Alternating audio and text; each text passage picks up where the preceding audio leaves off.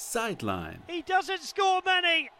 In fact, that might be his best of his career. Der USL Podcast von Fans für Fans. That's a Landon Donovan call. Yes. Willkommen zu Folge 62 von Sideline, dem USL Podcast. Wie immer werden wir gehostet von meinsportpodcast.de und wie immer mit an meiner Seite die vernünftigere Hälfte von diesem Podcast, die liebe Anne. Seit wann bist du die unvernünftige Hälfte? Seit Folge 1, glaube ich. Okay. Wir haben heute etwas im Programm, was nicht ganz im Namen unseres Podcasts steht, denn bevor wir uns der USL wieder widmen wollen, ist es heute Zeit, über den US Open Cup zu reden. Denn da fand für uns vorgestern und gestern die dritte Runde der aktuellen Saison statt. Und das ist die erste Runde, in der die NES-Teams mit beitreten und gegen die restlichen USL und tiefer stehenden Teams spielen dürfen. Ohne jetzt auf ein konkretes Ergebnis einzugehen, was hältst du von dieser Runde, liebe Anne? Und bist du vielleicht vor dem Spieltag mit anderen Erwartungshalten oder Überraschungen ausgegangen?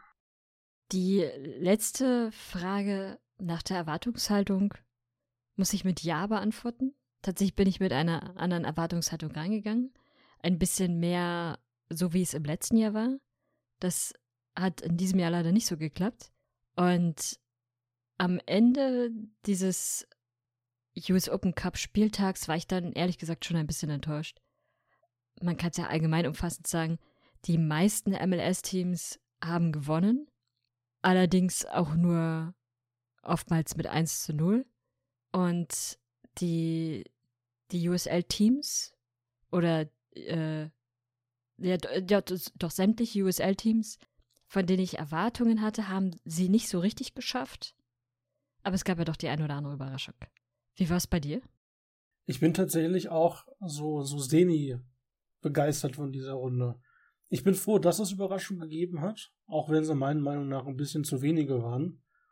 Es gab ein paar knappere Ergebnisse, als uns das die rein Hardcore-MLS-Jünger, die die USL abwerten, immer gern gesehen hätten. Aber unterm Strich zählt halt nur das Endergebnis. Und da ist halt relativ Wurst, ob du dich ins Elfmeterschießen oder in die Verlängerung retten musst, wenn du am Ende dann doch gewinnst aus Sicht der MLS. Aber tatsächlich habe ich dieses Jahr auch nicht so richtig den Hype auf den Open Cup äh, entwickelt. Einfach aufgrund der immer noch sehr schwammigen Lage, was die Übertragungen oder Highlight-Videos und ähnliches angeht. Und das hat so ein bisschen auch die Vorfreude getrübt, um ehrlich zu sein. Na gut, so ein Hype kann ja auch nur entstehen, wenn man Aufnahmen, Videos, Trailer und die Spiele selbst auch sehen kann. Das ist ja nur sporadisch möglich. Und auch jetzt, also wer sich jetzt beispielsweise Highlights ansehen will, der wird bitter enttäuscht werden, weil es gibt nahezu gar keine Highlights aus dieser Runde. Bei den Rest haben wir welche gefunden. Und ansonsten haben wir jetzt nicht wirklich welche gefunden, vor allem nicht auf den offiziellen Seiten, von denen man das schon irgendwie erwarten könnte. Das ein oder andere Spiel kann man vielleicht im Real Life noch sehen. Wer sich also die 90, teilweise 120 oder gar noch mehr Minuten noch ansehen kann, kann das in dem Fall gerne machen, aber Highlights, so viel Mühe hat man sich dieses Jahr dann doch nicht gegeben. Man muss dazu sagen, wir nehmen heute am Donnerstagabend auf. Vielleicht machen die sich noch die Mühe und hauen die dann bis zum Wochenende irgendwo raus. Aber im Verglichen bis zum letzten Jahr zum Beispiel bin ich mir ziemlich sicher, dass die am Tag danach oder Stunden danach allein auf der MLS-Seite schon die Highlights hatten und wir dann nicht erst eine Woche oder so warten müssen. Und ja, wir haben geguckt auf der Seite von ähm, CBS Sport Golasso, die auch irgendwie zwei, drei Spiele übertragen durften. Gab's nichts. Vom Bleacher Report kann man maximal die, die kompletten Spiele nachgucken. Und bei den Refs mussten wir glücklich sein, dass die Jungs aus New England dasselbe auf Twitter ein Highlight-Video gepostet haben. Und auf den YouTube-Accounts diverser Clubs konnte ich auch nichts finden. Und das ist ein bisschen, ja, enttäuschend. Aber gut, das Thema Übertragung hatten wir ja des Öfteren schon. Ich wollte es nochmal unterstreichen, weil das so ein Hype ein bisschen schwieriger macht. Absolut, ja. Äh, apropos Open Cup, bevor wir uns unseren Spielen widmen. Ich hatte ein kleines Thema angeschnitten gestern, über das ich kurz mit dir reden möchte. Und zwar gab es einen Post der MLS. Die haben nämlich einen, eine Übersicht gepostet seit dem Jahr 1996 bis 2022, wer da den Pokal gewonnen hat. Da gibt es mehrere Dinge, die ich kritisch fand, über die ich gleich mit dir sprechen möchte. Was ich aber als erstes ähm, mir aufgefallen ist, bevor ich dieses Bild gesehen habe, war die Überschrift. Denn da steht nämlich Back for more trophies und dann ähm, quasi ähm, hier bitte ausfüllen, Punkt, Punkt, Punkt, will add their name to the list of MLS winners. Also für die kann ich so gut im Englisch können. Team XY aus der MLS wird das nächste sein, das den äh, Open Cup aus der MLS gewinnt. Und das fand ich schon so ein bisschen fragwürdig. Aber was hast du denn zu dem Post und zu dem Bild und allem gedacht? Na gut, ich verstehe den, die, den Post dazu schon ein bisschen anders. Nämlich, welches MLS-Team als nächstes den US Open Cup gewinnt. Das, also, man könnte die Frage ja auch beantworten, äh, niemand quasi. Oder aber ähm, kann man die Frage sozusagen jedes Jahr nehmen, wenn es dieses Jahr kein MLS-Team werden würde. Also die Frage sich jetzt nicht so, oder den Punkt sich jetzt nicht so dramatisch, ehrlich gesagt. Was mich so ein bisschen dann gestört hat, waren, dass einfach das, ähm, aufgrund, dass es franchisig und ähnliches ist, ähm, war es, ist es nichts Neues, aber ich finde es trotzdem irgendwie unschön. Und zwar, dass sie, das, wie formuliere ich das? Dass sie die neuen Logos nutzen, die es zum Zeitpunkt damals gar nicht gab. Ich weiß, es soll wahrscheinlich eine aktuelle Übersicht sein, um so ein bisschen Stimmung zu machen. Ich finde aber, wenn man so Übersichten macht, auch zwecks der, der, der Lage, wenn es nicht zwingend bei überall die Owner gewechselt haben, dass man trotzdem das aktuelle Logo nehmen würde. Also wenn zum Beispiel, ähm, wo haben wir denn ein Beispiel? Houston zum Beispiel. Die hatten 2000 Chicago. Also die hätten ruhig da noch, wenn sie nicht den neu, zwingend 50.000 neue Owner hatten in der Zeit, das halbwegs adäquate Logo nehmen können. Das finde ich irgendwie so ein bisschen finde ich irgendwie unschön. Von der Aufmachung und von der, von der Sache. Und am, am bescheuertsten fand ich, um ehrlich zu sein, dass in dieser Auflistung ein Jahr fehlt. Denn in dem Bild selber steht nicht MLS Open Cup Winners, sondern nur US Open Cup Winners. Zwischen 96 und 2022 haben zwar fast immer nur die MLS-Teams gewonnen, aber im Jahr 99 eben nicht. Da fehlt eben dieser, dieser Pokal in der Grafik und das finde ich irgendwie unschön, weil zum einen macht man so ein bisschen auch den, den Gewinner kaputt und selbst wenn man die Argumentation nimmt, dass Rochester, die ja in dem Jahr den Pokal gewonnen haben, keine MLS-Team sind, waren sie es ja indirekt bis zur letzten Saison, weil sie ein Next-Pro-Team gewesen sind.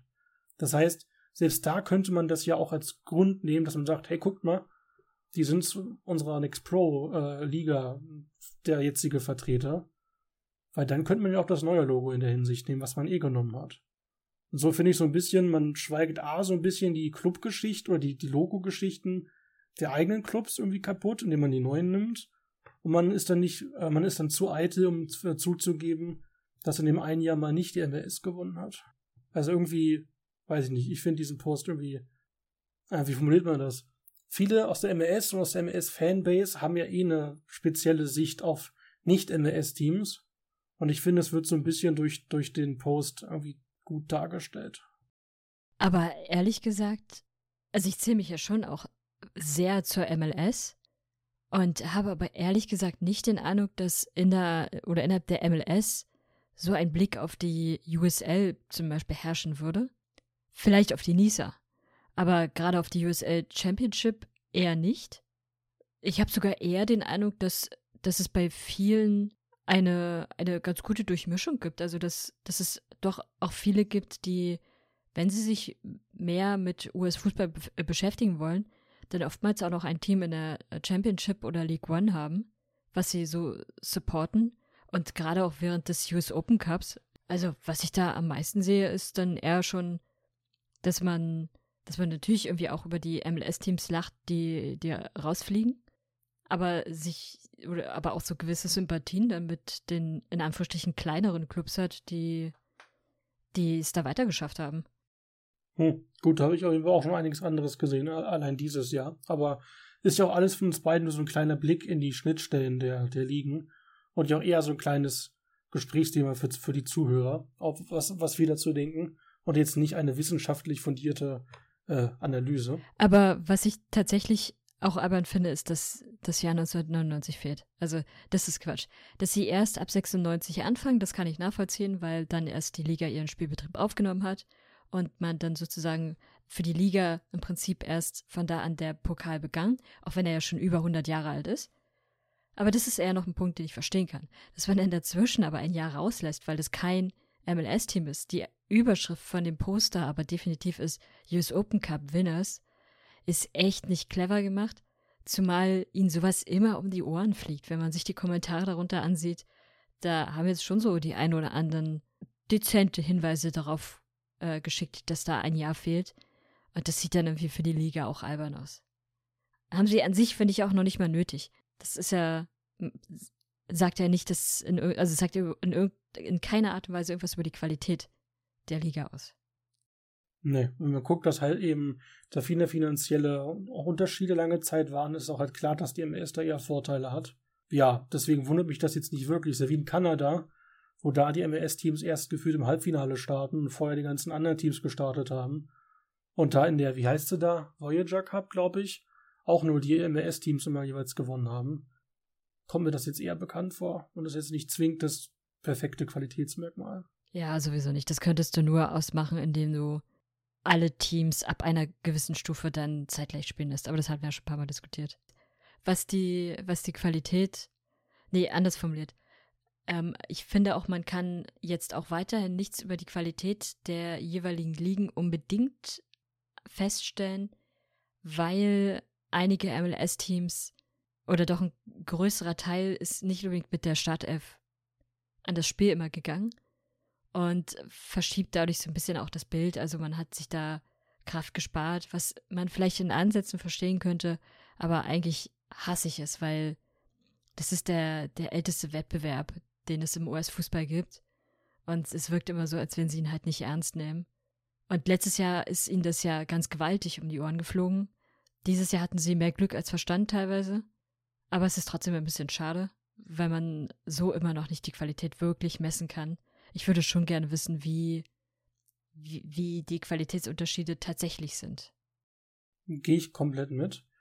Ähm, praktischer Beispiel, praktisches, äh, kurzes Einwandthema zum Thema Qualität oder wie es weitergehen könnte.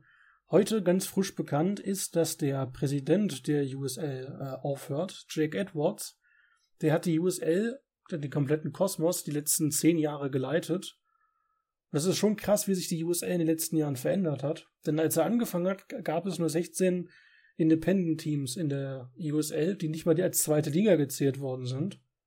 Mittlerweile gibt es zwei Profiligen mit insgesamt 36 Clubs, weitere Unterhalbligen der, der USL äh, Championship, dazu noch das äh, ähm, Collective Bargain Agreement, also was quasi auch die Gehälter und drumherum Geschichten für die Spieler regeln soll und weiterhin auch die Transfers aus der USL für Millionen unter anderem nach Europa und den Rest der Welt. Wenn man auch guckt, dass da die Qualität weiter steigt und auch dann die Pro-Rail weiterhin ja eingeführt werden soll, bin ich schon gespannt, wie lange das wirklich dauern wird, bis beide Ligen ungefähr auf einem Niveau sind. Vor allem, wenn sich die MLS auch dann mal die Mühe macht, mit mehr als ihren B-Teams anzutreten, solange sie nicht gerade erst im Halbfinale damit anfangen. Weil so wird halt immer ein bisschen schwierig sein, die Qualität zu sehen. Aber ich finde, die USL ist auf einem ziemlich guten Weg. Und ich wäre froh, wenn das alle Teams ein bisschen ernster nehmen würden. Da muss ich auch feststellen, also ich finde, beide Ligen oder äh, Ligen in, in dem Sinne des USL oder der USL Kosmos und die MLS haben sich beide in den letzten 15 Jahren enorm weiterentwickelt. Allerdings hat die, die USL eine natürlich deutlichere Entwicklung auch in der Breite gemacht. Also nicht nur in Qualität, sondern eben auch in dem, wie sie jetzt aufgestellt ist. Wie, wie du ja schon gesagt hast, vor zehn Jahren war diese Liga noch komplett anders aufgestellt. Da, also ich fand sie damals schon interessant und cool, weil sie eben so ein bisschen was anderes waren als die MLS. So wie heute waren sie damals ja bei weitem nicht. Und heute haben sie Frauenligen, sie haben Ligen, die, die, die jungen Leuten wirklich Perspektiven geben, dass sie Spielerfahrung auf hohem Niveau bekommen. Und deswegen glaube ich auch, dass die USL da qualitativ noch mehr in die, in die Höhe gehen wird. Und dann irgendwann, ja, wird vielleicht mal der Wettbewerb interessant werden zwischen der USL und der MLS. Was aber eben noch, ja, am besten ist, finde ich, ist einfach die Aufstellung, dass sie echt mehrere Ligen haben, dann irgendwann in die, in den Auf- und Abstieg gehen können, wenn sie es dann tatsächlich durchziehen wollen. Und das ist das, was bei der MLS halt immer fehlt und auch kritisiert wird. Da stagniert es dann halt irgendwann weil die, die schlechten Teams einfach quasi gar nicht verschwinden und da bleiben werden. Und dann muss man immer hoffen, dass sie mal besser werden. Das stimmt. Und ich meine, nach 30 ist auch Schluss oder irgendwas. Also es kommen noch ein paar neue Teams dazu, aber dann soll auch nichts mehr dazukommen. Ja, das heißt. Mal. Ja, und was sie dann machen wollen, also ich habe dazu jetzt noch nichts groß finden können, ist ja dann nochmal eine andere Frage. Da hat dann die USL wirklich den Vorteil, dass sie da viel breiter aufgestellt sind. Und also, soweit ich das noch richtig mitbekommen habe, und da war ich ja doch recht gut dabei, dass theoretisch, so war zumindest die Planung, pro Rell in der USA hätte schon theoretisch sein können, aber dann eben das schöne böse C-Wort dazwischen gekommen ist, dass das Ganze noch so ein bisschen nach hinten geschoben hat. Und ich glaube schon, wenn das so weitergeht, was auch die Finanzierungen und auch die, zum Beispiel die Ablösen für die Spieler angeht und die Weiterentwicklung, dass wir schon davon ausgehen können, das ist jetzt nur meine mein, äh, mein Guess, äh, rund ab der WM würde ich schon davon ausgehen, dass spätestens danach auch nochmal Interesse dazukommt, äh, wenigstens Auf- und Abstieg in der USL endgültig, wenigstens zwischen League One und Championship einzuführen, weil da verschwimmen ja auch die Grenzen von der Qualität immer weiter. Und das wäre auf jeden Fall auch nochmal ein Alleinstellungsmerkmal. Zumindest im Profisport der USA. In Amateurligen gibt es das ja manchmal schon mit Auf- und Abstieg. Aber im Profisport wäre es mir, glaube ich, neu. Ja, glaube ich auch, dass das in der USL in gar nicht so ferner Zeit kommen wird. Der USL dann nochmal helfen wird, weil ich schon den Eindruck habe, dass auch Fußballfans in den USA Bock auf, auf, auf Auf- und Abstieg haben. Nur halt in der MLS nicht bekommen werden. Die MLS wird dann irgendwann stehen bleiben, wird nicht weiterkommen können, wenn sie an ihrer 30-Teams-Marke festhalten wollen wird. Mal sehen. Es wird auf jeden Fall interessant bleiben. Und was mir schon auch aufgefallen ist, die USL ist deutlich stabiler geworden, als sie es noch vor zehn Jahren waren.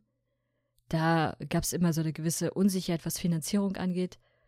Den Eindruck hatte ich jetzt in der Regel eigentlich nicht mehr. Klar, bei einzelnen Teams kann es immer mal passieren. Das kann dir aber in anderen Ligen genauso passieren. Was jetzt natürlich interessant wird, wer übernimmt danach die Nachfolge und in welche Richtung geht es dann? Weil es kann natürlich auch sein, wenn jemand so engagiert ist, dann die Liga verlässt, dass das ja eventuell einen Knick bedeuten könnte. Ich meine, gelesen zu haben, das habe ich gerade leider nicht mehr offen, dass äh, sein Stellvertreter erstmal geplant wird zu übernehmen, dass sie erstmal das in der, innerhalb der USL erstmal regeln wollen. Aber ob das jetzt langfristig der Plan ist, weiß ich spontan nicht, aber auf jeden Fall, dass es für die nächste Zeit der Stellvertreter das übernimmt. Also der stellvertretende, ich glaube COO, CEO ist dann, der übernimmt das erstmal. Okay. Ich würde vorschlagen, bevor wir uns weiter ins Philosophiestudium vertiefen, lass uns doch eine kleine Pause machen und dann gehen wir mal in ein paar der Spiele vom US Open Cup in der dritten Runde. Machen wir. Dann bis gleich. Schatz, ich bin neu verliebt. Was? Da drüben. Das ist er. Aber das ist ein Auto. Ja, eben. Mit ihm habe ich alles richtig gemacht. Wunschauto einfach kaufen, verkaufen oder leasen. Bei Autoscout24. Alles richtig gemacht.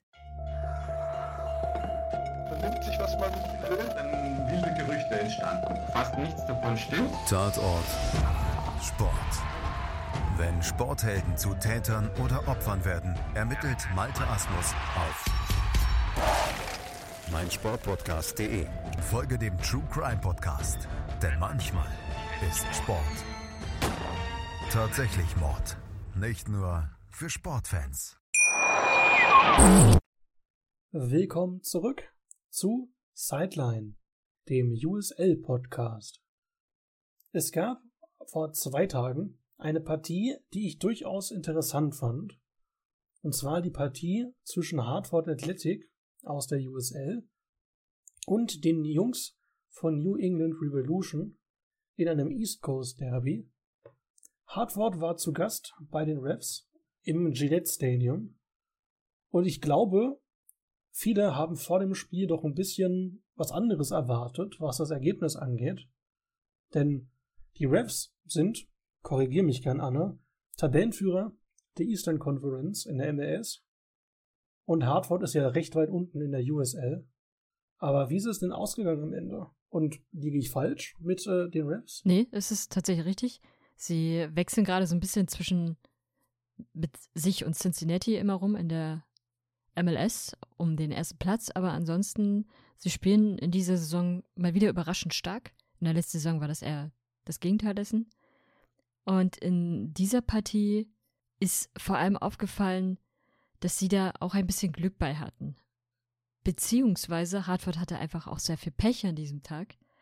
Die erste Situation, die wirklich erwähnenswert ist, ist nämlich eine Riesenchance von Hartford, wo der Ball dann aber an den Pfosten geht. Das bisschen Pech, was man halt immer mal dabei hat. Und wenige Minuten später sind es dann letztendlich die Refs, die mit 1 zu 0 in Führung gehen. Und da ist es mal wieder, wir haben, ich glaube, in der letzten Folge schon über ihn gesprochen, Sanchez, der Torhüter von Hartford, der leider, leider auffällt. Eben nicht positiv, sondern eher negativ, weil er mal wieder nicht so richtig dabei glänzt. Das ist an sich ein haltbarer Ball. Da muss man sich eigentlich nur strecken und ihn dann packen. Er war noch nicht mehr mit Kraft wirklich Richtung Tor buxiert worden. Und trotzdem schafft er es nicht, diesen Ball zu, zu packen, sondern ja, grabbelt da irgendwie rum, aber nicht an den Ball und dann, oder doch zumindest am Ball, aber er kann ihn irgendwie nicht vernünftig festhalten und dann ist er halt im Tor. Und dann steht es 1 zu 0. Das war also bis dato, ja, leider nicht so gut. Es hätte zu dem Zeitpunkt ja dann 1-1 stehen können, aber stand 1-0 für die Refs. Allerdings hat Hartford gut weitergemacht, beziehungsweise hat sich da gar nicht so unterkriegen lassen und ist dann in der 53. Minute haben sie den Ausgleich gemacht. Ich würde sagen, schon ein, ein ganz cleveres Spiel an sich, vor allem aber auch körperlich stark durchgesetzt, schnell gelaufen und dann ist man einfach schneller als die Verteidiger und kann es eben auch ausnutzen. Der äh, Torschütze war in dem Fall Hoppenot und das war ein ganz, ganz ordentliches Tor. Jetzt kein weltbewegendes Tor, was man in der Sportschau sehen würde, aber an sich haben sie es gut gemacht. Und dementsprechend stand es zu dem Zeitpunkt halt 1 zu 1. Aber es war nicht das letzte Tor. Es hätte so oder so nicht das letzte Tor sein müssen, weil Hartford, ich weiß leider nicht mehr wann es war, aber sie hatten eine riesige Chance. Und diese riesige Chance bestand aus zwei Torschüssen sogar. Und Wolf, du hast mir da ein Video geschickt. Magst du mal beschreiben, was das für ein Video ist? Puh, das ist, das ist schwer zu erklären. Weil im Prinzip haben wir die 39. Minute, das war also sogar noch ähm, vor dem Ausgleich gewesen. Ach so früh, ja gut, passt. Ja, das steht auf jeden Fall. Ähm, also Hartford hat eine Chance, die sind vom, vom bei, bei der Torauslinie am rechten Strafraum-Eck. Da kommt der erste Schuss rein, direkt ja, am rechten Pfosten grätscht, ich glaube, Sadie rein. Allerdings genau in den Keeper. Der Ball prallt dann an den Verteidiger und statt den Ball zu klären, geht der Ball von da an den linken Pfosten, rollt dann Richtung rechten Pfosten, wo der Ball dann tatsächlich, ja, loser rumbaumelt. Und dann schafft es der Hartford-Spieler, den Ball nicht ins Tor reinzukriegen, weil sich nochmal ein Ref-Spieler reinwirft und der Ball dann erneut abgeprallt wird. Und das ging so schnell in so kurzer Zeit, dass da sehr viele Memes entstanden sind. Und da gab es dann sogar ein Benny Hill äh, Video, wo diese berühmte Musik von Benny Hill unterlegt wird, weil das so albern aussieht, dass der Ball aus kurzer Distanz innerhalb von, sag mal, 20 Sekunden nicht reingeschossen werden konnte. Und da hatten die Refs auf jeden Fall Glück, dass Hartford da nicht so wirklich Zielwasser getrunken hatte. Aber wie du schon so schön sagtest, es blieb allerdings nicht beim 1 zu 1, denn in der 76. gab es dann das entscheidende Tor der Partie, und zwar für die Hausherren aus New England, eine ähnliche Szene wie eben, ähm, eine Flanke in den Strafraum von der rechten Seite. Dort steht Romney frei und kann den Ball aus, ich würde mal schätzen, nicht mal einen Meter, ja, ins Tor reindrücken. der Keeper stand am rechten Pfosten und konnte nicht mehr richtig schnell genug reagieren. Das heißt, wo er dann quasi in die Mitte gelaufen ist, war der Ball eigentlich schon im Tor gewesen. Und er hat sich dann noch quasi mit seinem eigenen Verteidiger ein bisschen, äh, ja, ein, ein bisschen Bockspringen geleistet, sodass dann beide äh, ins Tor gepurzelt sind. Das sah recht unglücklich aus. Aber das ging einfach zu schnell für den Keeper, so finde ich. Kann man das in der Retro-Perspektive sagen. Das war so eine. Ja, Flanke rein, Kopfball. Das war so eine Situation, wo ich ihm ausnahmsweise mal noch nicht mal großartig die Schuld geben würde. Romney steht einfach auch sehr nah. Das ist eigentlich die Schuld des Verteidigers, weil er hätte verhindern müssen, dass Romney den Ball überhaupt bekommt. Und allein dessen, dass er schon so nahe steht, bleibt auch überhaupt gar keine Reaktionszeit großartig für Sanchez. Von daher würde ich da sagen, das ist mal okay gewesen, aber das 1-0 war natürlich bitter gewesen. Ja, und am Ende ist es dann halt 2 zu 1 ausgegangen. Die Refs hatten im Endeffekt vereinzelt mehr Torschüsse.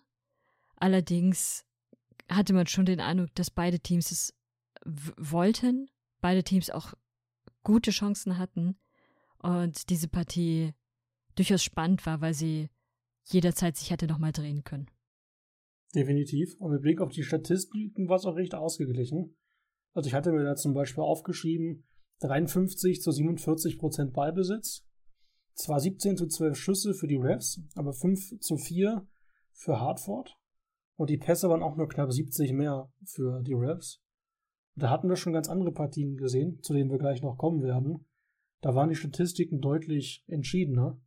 Und daher doch überraschend guter Auftritt fand ich von Hartford. Nur halt mit bisschen Pech, was das Tore-Schießen angeht.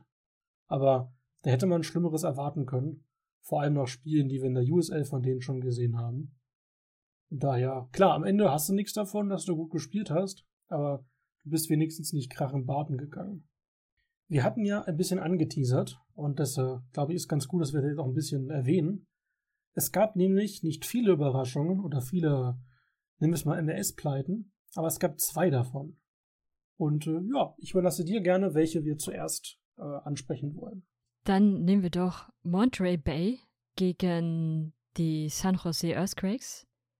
Diese Partie ging mit einem soliden 1 zu 0 aus, also leider das fast langweiligste Ergebnis, was man haben kann. Allerdings ist aufgefallen, dass, also was, was hat Montreal gemacht? Die haben in der 23. Minute das Tor geschossen und haben danach einfach Parking the Bus wahrscheinlich gespielt, also haben vor allem verteidigt, was man viel auch so ein bisschen, was man auch mit daran deuten kann, dass die Earthquakes einen Ballbesitz von 64 Prozent hatten. Also da versucht haben, das Spiel zu machen.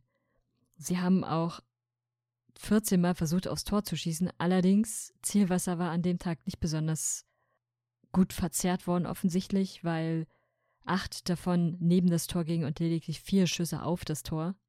Und man da dann entsprechend nicht erfolgreich war. Am Ende reicht es dann aber trotzdem, wenn man das eine Tor bis in die, bis zum Schlusspfiff über die Bühne bringt. Und dementsprechend hat Montreal da das MLS-Team rausgekegelt. Ich meine, dass Sandros hier letztes Jahr auch schon ziemlich früh rausgeflogen ist. Ich kann, was ich sehr lustig fand in der Partie, der Trainer von Monterey ist Frank Yellop. Den kennt mancher MLS-Fan vielleicht noch. Und das Lustige ist, dass der vor kurzem erst in die San Jose Soccer Hall of Fame aufgenommen worden ist da der ja auch, wenn ich mich nicht täusche, auch mal Trainer von den San Jose Earthquakes gewesen ist. Und kurze Zeit später schmeißt Frank Yellop als, wie gesagt, Hall of Famer von San Jose die Earthquakes aus dem Open Cup. Das finde ich irgendwie sehr lustig. Was man da eventuell noch sagen könnte, die Earthquakes sind mit einer gemischten Mannschaft an den Start gegangen. Das heißt, sie hatten vereinzelt Spieler dabei, die, die sonst auch regelmäßig für das MLS-Team spielen nennenswerte Spielzeit bekommen, teilweise sogar eigentlich auch Startelf regulär sind. Und ansonsten hatten sie aber natürlich auch relativ viele junge oder unerfahrenere Spieler mit dabei, denen sie eben mal Spielzeit geben wollten. Würde ich sagen, ist halt so ein Mix noch. Da kann man vielleicht noch das Auge zudrücken. Es gibt andere Teams, da kann man es dann nicht mehr. Das stimmt. Auf jeden Fall muss ich sagen, gönne ich Monterey durchaus. Die spielen durchaus soliden Fußball. Und haben mit ihrer A11 gespielt. Und es steht auch jetzt schon fest, gegen wen sie spielen werden, denn es wurde gerade eben ausgelost. Monterey trifft dann in der nächsten Runde, in Runde 4, auf die Jungs vom Los Angeles FC. Das wird äh, unterhaltsam werden für sie. Weißt du, ob sie zu Hause spielen dürfen oder müssen sie nach LA? Also Stand jetzt steht da Monterey gegen LA. Das heißt, wird zu Heimrecht höchstwahrscheinlich. Okay, das äh, hoffe ich tatsächlich auch für sie. Aber ja, gegen den LAFC ran ist natürlich das ist schon mal eine ganz andere Hausnummer dann. Wollen wir ein paar der anderen Ergebnisse mitnehmen oder möchtest du gerne zur zweiten äh, Überraschung? Nö, wir, wir können auch noch andere Ergebnisse mitnehmen. Was gibt es denn da, was dir so ins Auge gefallen ist? Ähm, ins Auge gefallen ist mir der Detroit City FC, die ja gegen Minnesota gespielt hatten. Und das war ja eine Partie, wo es natürlich eine leichte Tendenz zu Minnesota gab, aber Detroit ja manchmal schon für Überraschungen gut ist. In dem Fall leider nicht. Die Partie endete mit 1 zu 3. Allerdings waren sie in Führung gegangen. Und ich hatte auch da gelesen, dass Adrian Billhardt, der Deutsche im Diensten von Detroit, wieder ein sehr gutes Spiel gehabt hat. Das heißt, das freut mich auch aus seiner Sicht. Was ich tatsächlich noch interessant fand, weil ich damit auch nicht gerechnet hätte, dass äh, der Miami FC aus der USL doch recht gut gegen Inter Miami durchgehalten hat. Also klar, Inter Miami ist jetzt auch nicht gerade die Krone der Schöpfung. Das waren sie auch noch nie, das werden sie auch wahrscheinlich nie. Aber wenn man jetzt das letzte Wochenende ignoriert aus der USL, dann war der Miami FC jetzt auch nicht gerade äh, Playoff-Kandidat. Und auch sie sind in Führung gegangen und haben dann am Ende eine Pleite im Elfmeterschießen erleiden müssen. Und das fand ich dann doch durchaus vor dem Spiel gesehen überraschend, dass sie dann doch noch lange durchgehalten haben. Auch wenn jetzt Miami gegen Miami wahrscheinlich äh, jetzt nicht das normalerweise Duell der höchstklassigsten Team gewesen wäre. Was mir tatsächlich noch aufgefallen ist, oder ich auch ein bisschen ähm, interessant fand, um ehrlich zu sein, war die Partie zwischen Seattle und San Diego. Denn auch da gab es sehr viele Tore, und zwar neun an der Zahl. Denn die Partie ging in die Verlängerung und dann gab es ein 5 zu 4 in der 120 plus dritten Minute. Was mir aber dann so ein bisschen die Freude kaputt gemacht hat, war unser Beispiel von vorhin. Mit Blick auf die Startelf waren da extrem viele B11-Spieler bei San Diego dabei, äh, bei, bei den Saunders dabei, während San Diego natürlich in der, in der A11 aufgelaufen ist. Was jetzt nicht die Tore oder die, die, die, den Spiel, die Spielstärke von San Diego schwächen soll, aber naja, nach einer A11 sah das halt jetzt nicht wirklich aus und das macht so ein bisschen so vom Respektsfeeling ein bisschen kaputt. Wenn man dann gefühlt eine halbe äh, Next Pro 11 auf den Platz stellt und dann, naja, ist jetzt nicht wirklich die respektvollste, finde ich, Handlung. Nee, aber das ist ja das, was wir eh immer wieder kritisieren. Ja, war nur ein Beispiel, deswegen, also wäre es die A11 gewesen, wäre es noch krasser gewesen, dass man da so lange so viele Tore hatte. Aber so, ja, hatten sie ein bisschen Glück, dass sie sich in der, mit dem Elfmeter in der Nachspielzeit der Verlängerung weiter gerettet haben. Eine Partie, die mich auch noch überrascht hatte, leider in die falsche Richtung, ist die Partie zwischen äh, St. Louis und äh, Union Omaha, die ja in der letzten USL, äh, Quatsch, letzten US Open Cup sehr, sehr erfolgreich gespielt hatten und sehr weit gekommen waren. Und ja, jetzt mussten sie auswärts gegen St. Louis ran und hatten leider ein Problem. Ben Lund stand im Tor und dementsprechend endete die Partie 5 zu 1. Ben Lund hat einfach alles weggehalten, was man weghalten kann. Da hätte ich eigentlich gehofft, dass eventuell Union Omaha auch da eine kleine Überraschung landen kann. Dann vielleicht im nächsten Jahr. Läuft er auch in der Saison nur so durchwachsen bei eh. Wollte ich gerade sagen, also Omaha ist leider nicht so stark wie letzte Saison und St. Louis spielt halt echt top soweit in der MLS. Daher hätte es mich da schon ein bisschen überrascht, wenn da äh, Omaha dieses Jahr wirklich wieder gewonnen hätte. Ja, es war auch eher der Wunsch. Ja, natürlich. Was ich tatsächlich noch, bevor wir in unsere letzte Überraschung gehen äh, würden, ich hätte nicht erwartet, dass Las Vegas so lange gegen, gegen Salt Lake durchhält.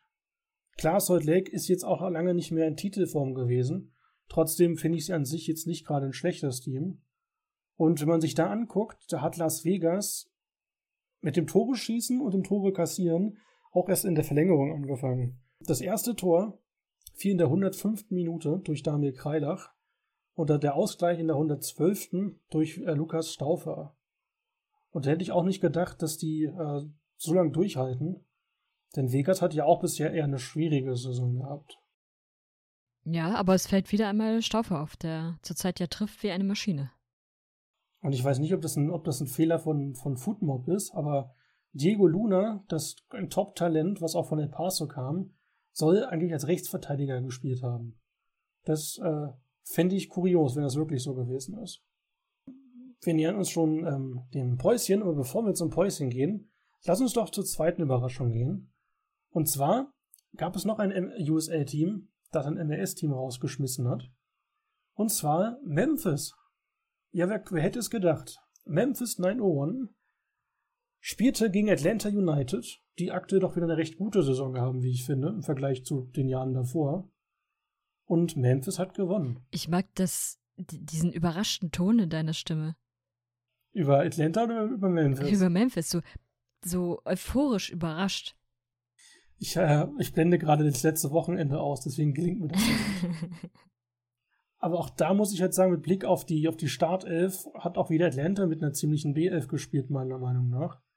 Du bist da die Expertin, korrigier mich gerne, aber ich würde schon sagen, dass das dann wenig der AF-Spieler in der A11 waren. Vielleicht Wiley noch, der, der Junge, der recht gut gespielt hat. Aber von den meisten restlichen, höchstens auf der Bank sehe ich da AF-Spieler. Sehe ich, sehe ich genauso. Also das sind vor allem Spieler, die man sonst eher in die, in die äh, BF mit dazuordnen würde. Ähm, Araujo vielleicht noch. Der, ja, den würde ich auch noch mit in die AF packen, aber der Rest ist dann in der Regel schon eher, gehört zu dem Kader, der nicht immer spielen muss, darf, wie auch immer. Ich weiß gar nicht, ich glaube, es war in der, äh, im letzten Jahr auch schon gewesen, dass Atlanta auch nicht so lange mit dabei war, weil sie einen ähnlichen Fehler schon mal gemacht hatten. Ich find's nicht gut. Gehe ich mit, ich find's auch nicht gut. Auf jeden Fall, Memphis hat äh, in der dritten das Gegentor kassiert und hat dann in der 90. Minute einen Elfmeter bekommen, den Goodroom reingemacht hat und in der 100. das Siegtor von Nighty Pickering geschossen. Mit Blick auf Statistiken hat Memphis auch echt dominiert stellenweise. 30 zu 10 Schüsse, 9 zu 3 Torschüsse zum Beispiel. Da kann man schon mal sehen, wohin die Reise mitgegangen ist. Aber ja, der, der Sieg schmeckt nicht ganz so gut, wenn man halt gefühlt gegen die Nix Pro-Mannschaft spielen muss. Und äh, trotzdem freut es mich für Memphis, einfach weil die bisher eine schwierige Saison hatten. Und Bill Hamid äh, mein MLS-Team rausschmeißen konnte. Aber vielleicht auch ein gutes, gutes Pünktchen.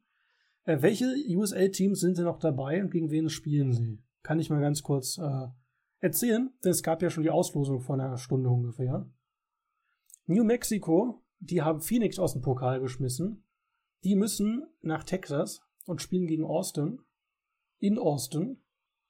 Wir haben ein USL-Duell zwischen Birmingham, die gegen Chattanooga im, im Elfmeterschießen gewonnen haben, und eben Memphis. Das wird das Southern Harm Derby. Dann, wie erwähnt, trifft Monterey gegen Los Angeles. Und wir haben noch mal ein weiteres Spiel, und zwar Sacramento gegen Colorado, auch ein Heimspiel. Und ein letztes USL-Team ist noch mit dabei, und zwar Ludown gegen Columbus. Und da du ja die NS-Expertin im Vergleich von uns beiden bist, von welchen der Duellen, wo du USL gegen NLS siehst, würdest du denn ein USL-Team noch eher Chancen einrechnen? Was war das gewesen? Sacramento gegen? Sacramento gegen Colorado, Monterey Los Angeles FC, ähm, wo haben wir's? Und dann Austin gegen New Mexico. Okay, also bei, bei den äh, Colorado Rapids beispielsweise, die sind seit Jahren eigentlich nicht wirklich gut und haben auch in dieser Saison eher wieder einen schlechten Start.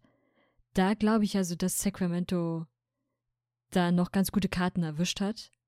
Wie vorhin schon mal gesagt, Memphis gegen LAFC ist natürlich ein Hammerlos. Das ist ja, ja, genau. Monterey gegen äh, LAFC. Ist es gefühlt, als würdest du gegen Bayern spielen. Also das wird ein ordentliches Packen. Wenn sie da das Wunder schaffen, dann verlieren sie am Ende auch den Pokal. Und bei den anderen Partien, weiß ich nicht, da glaube ich eigentlich tendenziell eher, dass die MLS-Teams das machen sollten wenn sie nicht auf die Idee kommen, ihre BF zu schicken. Irgendwie, irgendwie habe ich das Gefühl, dass Ludon gegen Columbus gewinnen könnte. Aber das, äh, ja, das, also da glaube ich halt, dass, da hängt es wirklich davon ab, wen sie am Ende auf dem Platz haben. Wenn sie mit einer eingespielten Mannschaft spielen, also in dem Fall, äh, dann sollten sie das eigentlich schon schaffen. Wenn sie allerdings vielen jungen Spielern die Chance geben wollen, dann wird das eine sehr, sehr interessante, aber enge Partie werden, weil ich dann beiden sehr hohe Chancen ausrechnen würde.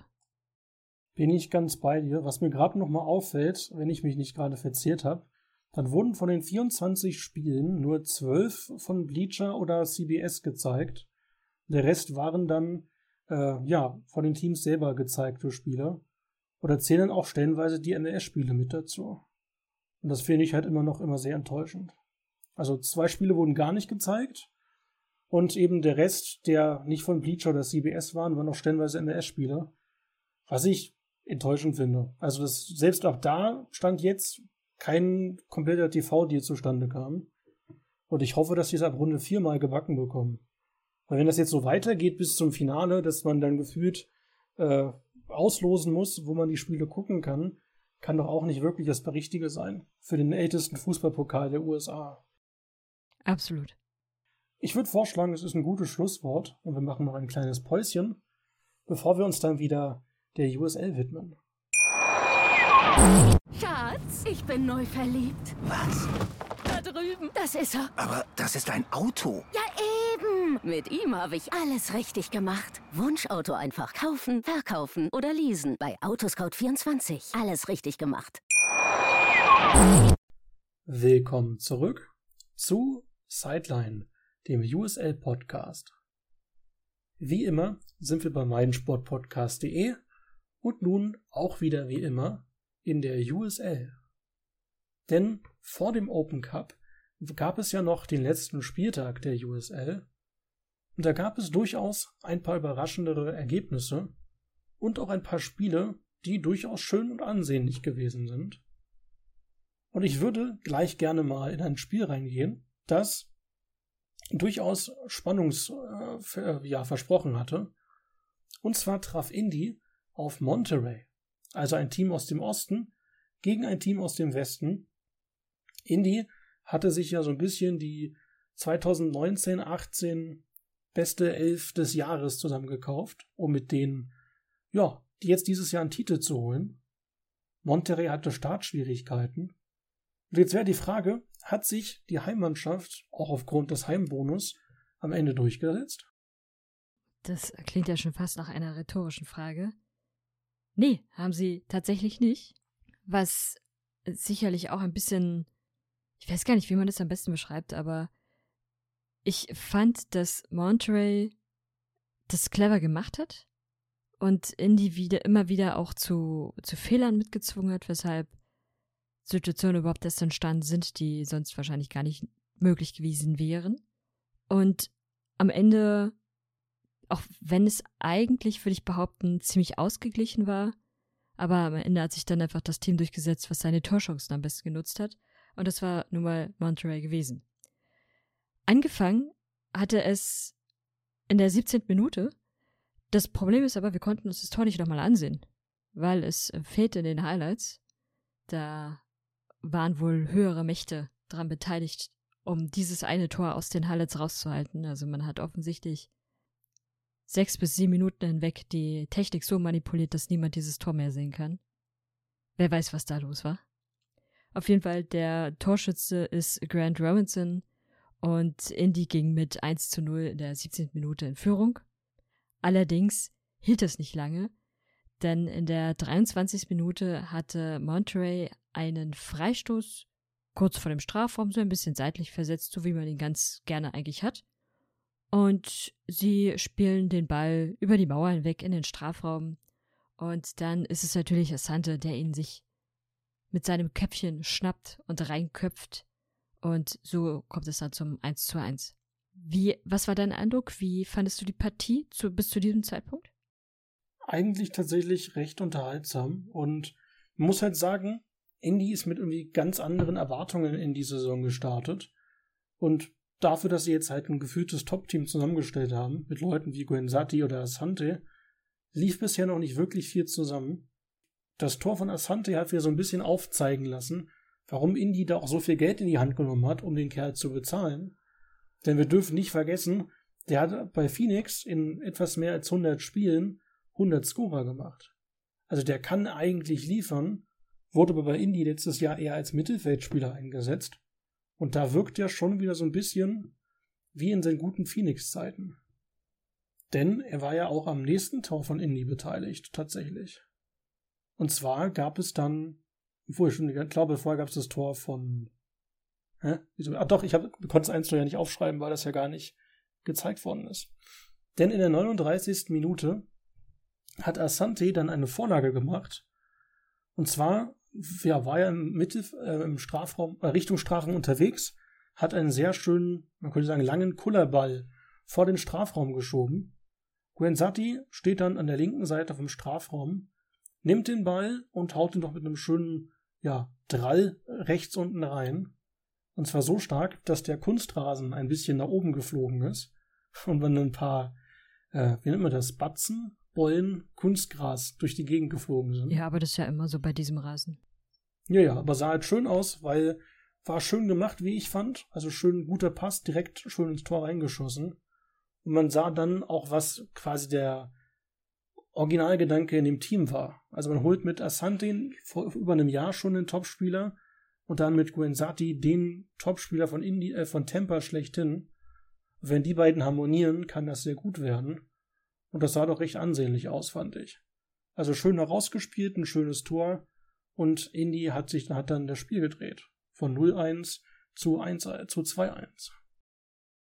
Ja, wer allerdings auch miteinander harmoniert, sind die Jungs von Monterey, vor allem Wolewski, der offensichtlich ganz gut mit seinen Mitspielern in Verbindung steht, weil er bekommt in der 58. Minute den, den Ball durchgesteckt zwischen die Verteidiger hindurch. In dem Fall ist es äh, Jonair, der, ihn, der diesen Pass macht. Und dann ist es für ihn relativ einfach, den Ball da im Strafraum ins Tor zu versenken. Und es steht dann plötzlich 2 zu 2.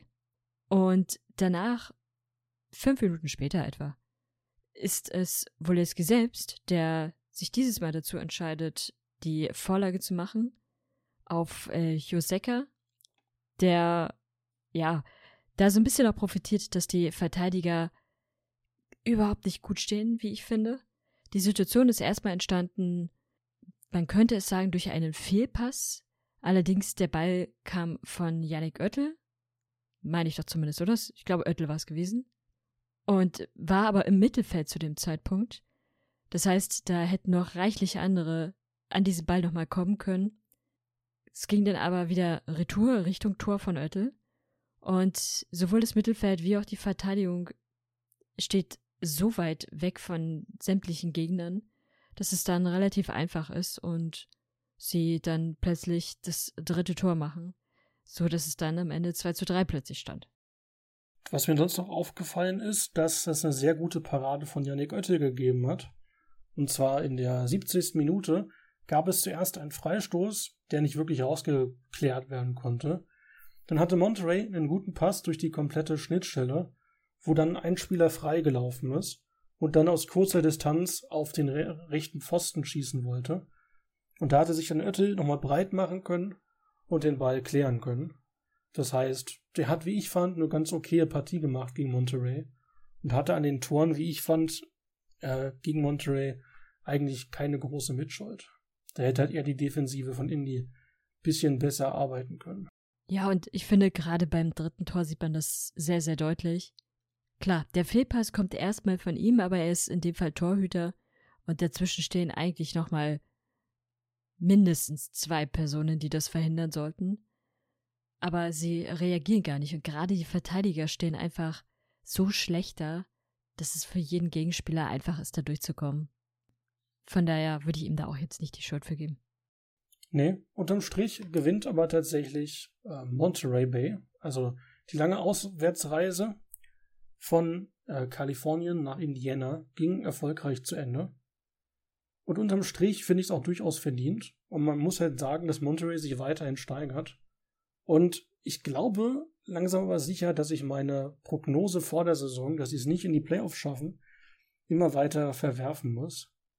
Und ich äh, bin nicht ganz erfreut drüber, denn äh, ich muss mir ihr nächstes Spiel auf jeden Fall angucken. Und ich bin nicht sicher, ob ich mich drüber freuen soll. Dann gab es noch, eine, noch ein schönes Tor, was äh, ja viele Fans begeistert hat, dich so ein bisschen aber underwhelmed hat. Und zwar gab es vor ja, kurzem das Tor der Woche, was offiziell an, anerkannt worden ist, das im Spiel zwischen El Paso und Pittsburgh passiert ist.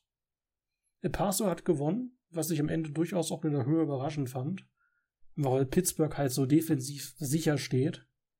Und äh, ja, was gab's denn für ein schönes Tor? Und äh, warum war es denn für dich nicht so wirklich krass für ein Tor der Woche? Nee, das, also, ich habe nicht gesagt, dass es für mich nicht so krass ist für ein Tor der Woche, sondern du hattest das angekündigt, als wir überlegt haben, welche Spiele wir heute besprechen, mit, dass es ein sehr schönes Tor ist und meintest dann auch, es ist Tor der Woche geworden. Und dementsprechend hoch war meine Erwartungshaltung. Aber also das, das Tor ist ein sehr, sehr schönes Tor. Der Ball wird, was heißt sehr, sehr schön? Es ist ein schönes Tor. Der Ball wird quasi einmal über den Platz von hinten rechts bis gefühlt vorne links in den Strafraum gepasst. Er nimmt den Ball, ich überlege gerade, ich glaube, es war Petrovic, nennt er sich so, nimmt den Ball an, packt ihn sich dann aufs andere Bein und schenkt ihn ein. Technisch ist sowohl die Ballannahme wie auch dieser Fußwechsel sehr, sehr stark. Sieht schon sehr cool aus. Und das Tor ist wirklich ein schönes Tor, aber meine Erwartung war einfach nur aufgrund der Ankündigung höher. Hätte man die Ankündigung nicht gemacht und ich hätte es gesehen, dann hätte ich es wahrscheinlich noch mal ein bisschen besser gefunden und so. Was einfach ein, ein schönes Tor. Allerdings, wenn man mich jetzt in zwei Wochen danach fragen würde, hätte ich es wahrscheinlich wieder vergessen. Ja, ich glaube, das, das äh, kann man durchaus so unterschreiben. Trotzdem finde ich ganz ansehnlich und El Paso hat sich gefreut. Und man muss halt noch sagen, dass ich finde, El Paso sich auch immer weiter steigert. Denn wir hatten zu Saisonbeginn sie öfters angequatscht und auch gesagt, ach guck mal, die haben wieder sich fallen lassen bei den Gegentoren und kriegen ja eh nichts gebacken. Seitdem sie Louisville besiegt haben, läuft's nur gut. Denn sie haben kein Spiel verloren seitdem, viele gewonnen und äh, ja, bisher kann man da nicht meckern, glaube ich. Jetzt steckt der Geist von Louisville in ihnen. Das äh, bin ich unsicher, ob das eine gute Sache ist, aber ich glaube, ja, bisher schon. Apropos der Geist. Ich frage mich ja, welcher Geist in den Miami FC ja geflogen ist. Denn ähm, ja, am Samstag Nacht, also quasi Sonntagmorgen für uns, gab es die Partie zwischen Miami und Las Vegas.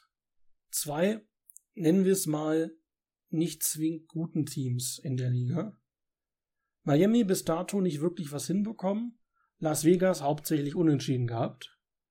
Und am Ende ist das Ding deutlich torreicher ausgegangen. Und nach dem Spiel musste ich halt sagen, was ist denn plötzlich mit Miami passiert? Und würdest du die, die Frage von mir teilen? Denn ich war sehr überrascht, muss ich zugeben. Ja, über das Ergebnis war ich am Ende auch überrascht, vor allem in der Höhe. Ich hätte wahrscheinlich, wenn überhaupt, so ein klassisches 2 zu 1 oder so erwartet. Aber das ist dann schon doch sehr eindeutig. Erstmal, was mir sofort aufgefallen ist, es scheint sehr, sehr warm an diesem Tag gewesen zu sein. Klar, üblich in Miami. Und auch Las Vegas sollte damit ganz gut zurechtkommen. Aber man hat schon in den Aufnahmen gesehen, dass das äh, ja sehr warm aussieht. Und dann mal wieder so ein bisschen das klassische Problem, wenn du in den ersten zehn Minuten am Hotdog-Stand stehst, dann hast du was verpasst, nämlich zwei Tore in dem Fall. Und diese Tore waren auch ganz nett. Das erste Tor ist in der, in der sechs Minute etwa gefallen. Dort bekommt Sorto einen Ball einen langen Ball quer durch den Strafraum im Prinzip gepasst und kann dann ganz easy einnetzen. Und das 2 zu 0 fällt in der neunten Minute. Da ist äh, das, die klassische Ecksituation, Ecke, Kopfball, Tor. Der Torschütze in dem Fall war Craig gewesen. Und so haben sie ja erstmal mit voller Power angefangen und Las Vegas da komplett überrollt. Die so richtig viele Antworten hatte Las Vegas zu dem Zeitpunkt noch nicht. Aber erstmal ist es dann wieder so ein bisschen ruhiger geworden. die, die restliche Halbzeit über oder hattest du in der ersten Halbzeit noch irgendwelche besonderen Highlights, die du dir gemerkt hattest? Ich fand, der 39. hat der Keeper von Vegas noch eine schöne Parade gemacht. Einen Fernschuss, der dann tatsächlich zu einem äh, Foul-Elfmeter danach geführt hat, was ich irgendwie kurios fand. Oder ein Handelfmeter gewesen. Auf jeden Fall sah die Parade, fand ich, von Diaz sehr gut aus. Denn da gab es einen richtig schönen Fernschusskracher von Miami und Diaz konnte den Ball klären und da so ein bisschen was gut machen, dass er zwei Gegentore in der kurzen Zeit kassiert hat. Das fand ich noch eine schöne Torwartparade aus Sicht eines äh, Torwart-Fanatikers. Die nächste Situation ist dann halt der erwähnte Elfmeter, ein Handelfmeter und führt dann am Ende auch zum 3 zu 0. Nichts Besonderes. Also das Handspiel war, fand ich schon doch relativ eindeutig. Und ja, der Elfmeter war sauber geschossen. Ansonsten ging es dann nochmal in der 49. Minute ran. Also nur wenige Minuten später, nachdem das 3 zu 0 gefallen war, fällt nämlich schon wieder das 4 zu 0. Und dort ist es im Prinzip Rivers, der davon profitiert, dass der dass der Ball, ich weiß gar nicht, ob er, ob er da abgefangen wurde, ob das ein Fehlpass war, das konnte ich jetzt nicht so richtig erkennen. Auf jeden Fall landet der Ball bei seinem Mitspieler und er bekommt einen Langball zugepasst und kann den Torhüter dann, der nach draußen kommt, gut umschippen sozusagen und kann dann auch wieder einnetzen. Das war, fand ich ziemlich stark von Miami gemacht, sehr schnell gespielt, die, die Freiräume sehr gut erkannt und dann am Ende sich mit dem Tor belohnt. Las Vegas zu dem Zeitpunkt, ich weiß nicht, also sie haben irgendwie immer wieder versucht, mal noch gegenzuhalten, aber ja, wenn es dann 4-0 steht, dann ist es natürlich alles andere als ideal. Und in der 73. Minute, man könnte es jetzt fast ahnen, kommt ein 5 0, aber das stimmt nicht. Denn wenn jemand für Las Vegas Tore macht, dann ist es zurzeit Stauffer. Und der hat wieder ein Tor gemacht in dem Fall haben sie ja ein bisschen ausgenutzt, dass sie da viel Platz hatten und dann konnte er sich den, den freien Ball sozusagen im Strafraum, der, nachdem er, ich glaube, abgeprallt ist vom Torhüter, nach, nach dem ersten oder zweiten Torschuss, da gab es wieder mehrere, dann ja so ein bisschen frei im Strafraum rum er herumrollte, kam Staffer angerannt und schoss ihn dann rein. Ich meine, dass wir so eine Situation vor ein oder zwei Wochen schon mal identisch hatten. Aber gut, die Chance muss auch erstmal nutzen und dann reinmachen. Das hat er gemacht. Also steht es dann am Ende 4 zu 1. Ich sehe gerade, ich hatte den falschen Keeper im, im, Kopf, denn normalerweise spielt Diaz bei Vegas, aber in der Partie war es Zulua äh, Silva, der die Paraden gemacht hat. Sah, fand ich nicht ganz schlecht aus, aber unterm Strich muss man halt sagen, das war ein echt dominantes Spiel beim, von Miami. Das hätte ich auch nicht wirklich erwartet. Denn man muss halt schon sagen, Miami spielte ziemlich gut in der Partie und war halt in den letzten Saisons jetzt auch nicht wirklich ein ansehnliches Team. Unterm Strich war es stellenweise sogar ein bisschen eine engere Partie. Also viele der Statistiken sind ziemlich ausgeglichen. Also Ballbesitz zum Beispiel oder die Pässe, wenn man das als Beispiel nimmt. Trotzdem muss man sagen, äh, ja, Erste Niederlage für Vegas und unterm Strich sogar sehr verdient, auch in der Höhe. Hätte ich vom Spieltag tatsächlich nicht erwartet. Und das bringt auch so ein bisschen die Tabelle wieder in Unordnung, weil zwei der nicht so guten Teams in der Eastern Conference haben plötzlich gepunktet. Und das war überraschend.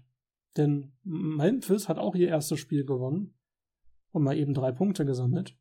India, äh, Miami hat gewonnen, ist jetzt auch weitergeklettert. Und mit Blick auf die Statistik ist Tampa aktuell das zweitschlechteste Team der Eastern Conference. Das heißt, selbst Memphis oder Miami und selbst Hartford haben mehr Punkte oder eine bessere Tordifferenz als Tampa. Das ist äh, interessant.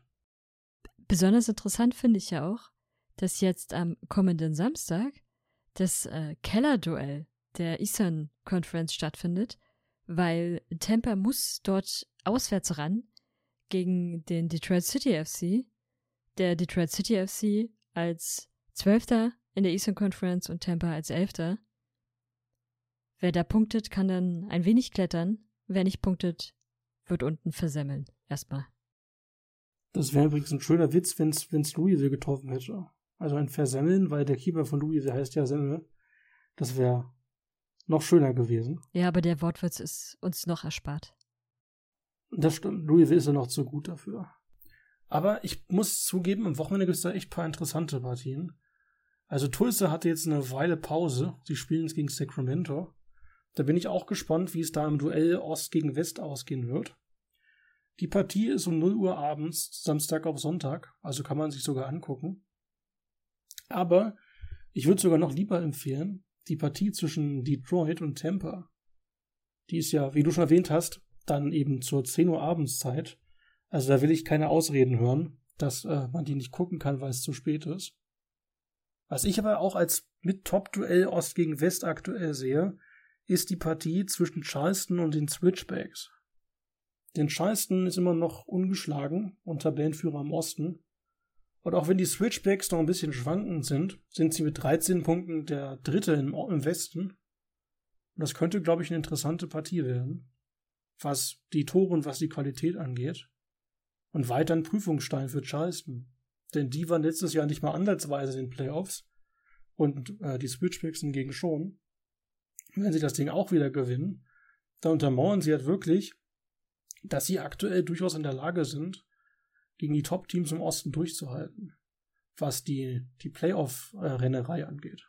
Allerdings, wenn ich wetten müsste, dann würde ich nicht für die Switchbacks äh, wetten, weil du sagtest zwar, sie sind ein bisschen wechselhaft, sie sind es ganz schön. Wenn man sich mal anguckt, wie ihre letzten Spiele so gelaufen sind, war das eigentlich schon immer abwechselnd Niederlage, Sieg, Niederlage, Sieg, Niederlage, Sieg. Der, gut, das eine Spiel ist aus dem Open Cup. Dort hatten sie ja gegen Haystrom verloren. Aber trotzdem, die Form ist extrem schwankend, finde ich. Und ja, wenn man jetzt der Reihenfolge glaubt, würden sie die nächste Partie wieder verlieren, zumal sie auch auswärts ran müssen. Das stimmt. Hast du denn noch eine Partie zum Empfehlen? Weil ich hätte noch welche, aber ich will dir keine klauen. Ne, das mach erstmal. Dann gebe ich meinen Senf dazu. Wir hätten um 4 Uhr morgens sonntags, also wer da mit dem Hund rausgeht oder noch wach ist, San Diego gegen El Paso. Das ist eine Partie, die ich wahrscheinlich sogar live gucken werde, parallel mit meinem Pflichtspiel. Denn ja, mit eins der besten Teams aus dem Westen, mit San Diego, trifft auf ein doch aktuell ziemlich heißes Team aus El Paso. Habe ich ziemlich Lust darauf, das zu gucken. Und am späten Sonntagabend deutscher Zeit um 11 Uhr würden dann Jungs aus Hartford wieder spielen. Und ich glaube, das wäre auch eine schöne Partie zum, zum äh, Wochenendausklang. Ja, sie müssen allerdings auswärts gegen Birmingham ran. Birmingham derzeit auf Platz 2. Das wird auf jeden Fall ein schweres Stück und mal sehen, wie, wie das so läuft. Ich bin nicht ganz so optimistisch, aber Hoffnung kann man ja immer doch noch ein bisschen haben. Durchaus, aber so stark fand ich Birmingham zuletzt auch nicht. Also sie haben im Open Cup gegen Chattanooga aus der Nies Elfmeterschießen gebraucht, um weiterzukommen. Und hatten vor dem Spiel gegen Orange County, das sie auch nur knapp gewonnen haben, zwei Spiele verloren. Unter anderem krachend mit 0 zu 3 gegen Ludon. Also, ich schätze Birmingham schon stark ein, aber ich würde Hartford aktuell jetzt nicht chancenlos sehen. Die sind jetzt noch nicht wirklich, noch nicht wirklich gut, aber vielleicht hat ihnen ja das Spiel gegen die Refs so einen kleinen Auftrieb gegeben. Und vielleicht stellen sie nicht Sanchez ins Tor. Das frage ich mich auch nicht, warum die das machen. Also ich werde, hätte, auch, hätte darauf gewettet, wenn ich mich für Wetten interessieren würde, dass sie wenigstens im Pokal den äh, Joe Rice spielen lassen, der ein recht guter Keeper ist, ein recht junger Keeper ist. Aber ja, ich verstehe es nicht. Und das Ding ist, ähm, der in Anführungszeichen Hate gegen Sanchez ist ja auch noch statistisch belegbar. Also in diversen Statistiken, die man derzeit sehen kann von durchaus renommierten äh, USL-Experten ist Sanchez in den Statistiken wie zum Beispiel Gegentore pro Minute oder Gegentoren nach äh, Großchancen immer einer der am niedrigsten bewertesten Torhüter. Und äh, ja, ich hoffe, Tab Ramos gibt mal dem zweiten Keeper eine Chance. Ich meine, warum hat er sonst immer fünf Keeper im Kader, wenn er nur einen nutzt? Vielleicht ist äh, das der Keeper, wo Papa die die meisten Spenden abdrückt. Gut, er ist aber schon über 30, wenn ich mich jetzt nicht irre. Aber vielleicht hat Papa ja irgendeine ein, eine Sporthalle gebaut. Wir wissen es nicht. Hier noch einen kurzen Mini-Nachtrag zum Open Cup, denn ich hatte zwei Spiele übersehen, die in der nächsten Runde noch USL-Beteiligung haben. Und zwar treffen die Pittsburgh Riverhounds auf die New England Revolution. Glaube ich, wird eine interessante Partie. Da sehe ich die Refs aber vorne. Und Inter Miami trifft auf Charleston. Das wären noch die zwei äh, Spiele mit USL-Beteiligung, die ich vorhin übersehen hatte und die ich noch nachtragen wollte. Hausaufgabe damit erledigt. Genau. Wenn du sonst nichts mehr damit hättest, würde ich sagen, ist es Zeit für einen Schlusspfiff für heute, dass wir eine kleine Pause gönnen können. Ja, machen wir einen Abpfiff. Würde ich sagen. Es ist Zeit für die Pause. Es ist Zeit, euch ins neue Wochenende zu entlassen. Wenn ihr irgendwelche Themen, Anregungen, Wünsche oder auch gerne Gedanken zum Open Cup habt, dann teilt sie uns gerne mit auf den bekannten Wegen, die ihr, glaube ich, jetzt seit knapp 50 Folgen schon kennt. Bewertet uns gerne auf Plattformen wie Spotify.